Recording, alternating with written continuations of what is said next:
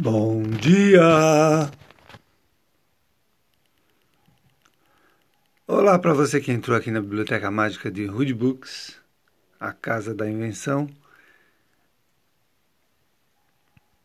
A leitura de hoje é do livro Além do que se vê, página 86, de autoria de Cláudio Roque Buono Ferreira e Wagner Veneziane Costa.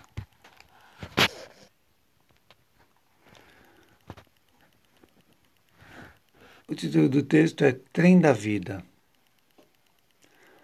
Um amigo falou-me sobre um livro que comparava a vida a uma viagem de trem.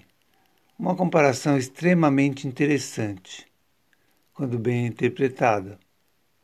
Isso mesmo, a vida não passa de uma viagem de trem, repleta de embarques e desembarques, alguns acidentes, surpresas agradáveis, em alguns embarques e grandes visitas e grandes tristezas em outros.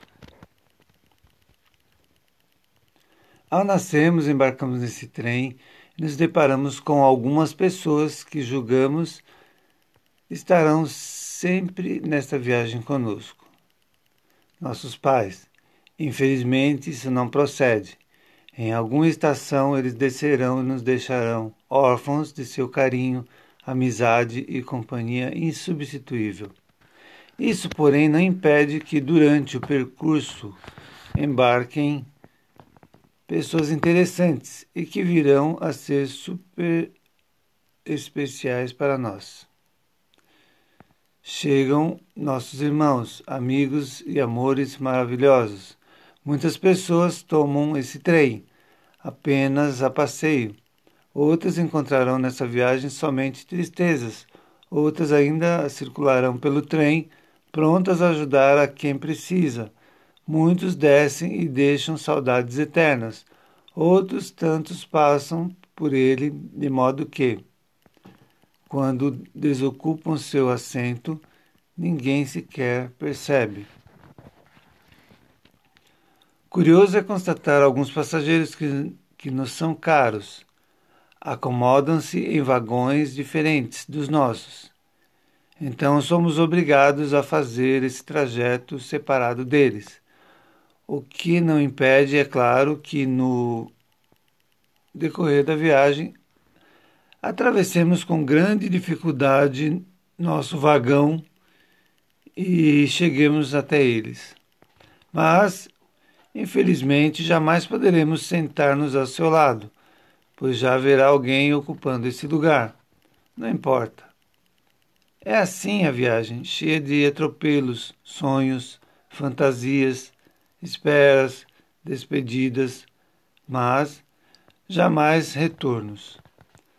Façamos essa viagem então da melhor maneira possível, tentando relacionar-nos bem com todos os passageiros, buscando em cada um deles o que tiverem de melhor. Lembrando sempre que em algum trajeto, em algum instante do trajeto, eles poderão fraquejar e provavelmente teremos que entender isso. Porque nós também fraquejamos muitas vezes, certamente. Haverá alguém que nos entenda e haverá alguém que nos entenda. O grande mistério final é que jamais saberemos em qual estação descer muito menos nossos companheiros, nem mesmo aquele que está sentado ao nosso lado. Fico pensando se, quando descer desse trem, sentirei saudades. Creio que sim. Separar-me de alguns amigos que fiz nele será, no mínimo, doloroso. Permitir que meus filhos continuem a viagem sozinhos, com certeza será muito triste. Mas me agarro à esperança na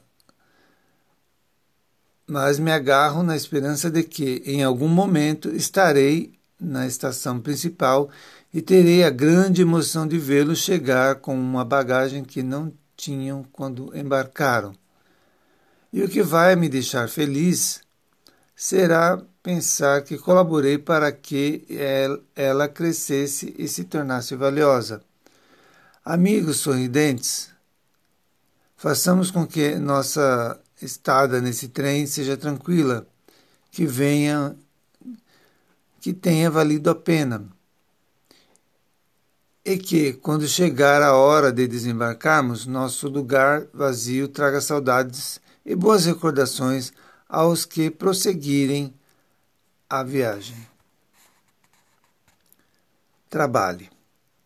Trabalhe muito. Não se negue a trabalho de qualquer natureza, desde que conduzam à luz, e vocês serão e vocês saberão distinguir tudo o que conduz à luz. Conduz à luz tudo o que lhe dá certeza de estar aprendendo alguma coisa, de estar se doando de alguma forma, de estar se sentindo bem consigo mesmo. Essa é a nossa leitura de hoje. Tenha um bom dia, um dia abençoado, um dia produtivo, um dia de paz um dia de realizações. Um abraço a todos. Até a próxima leitura. Tchau.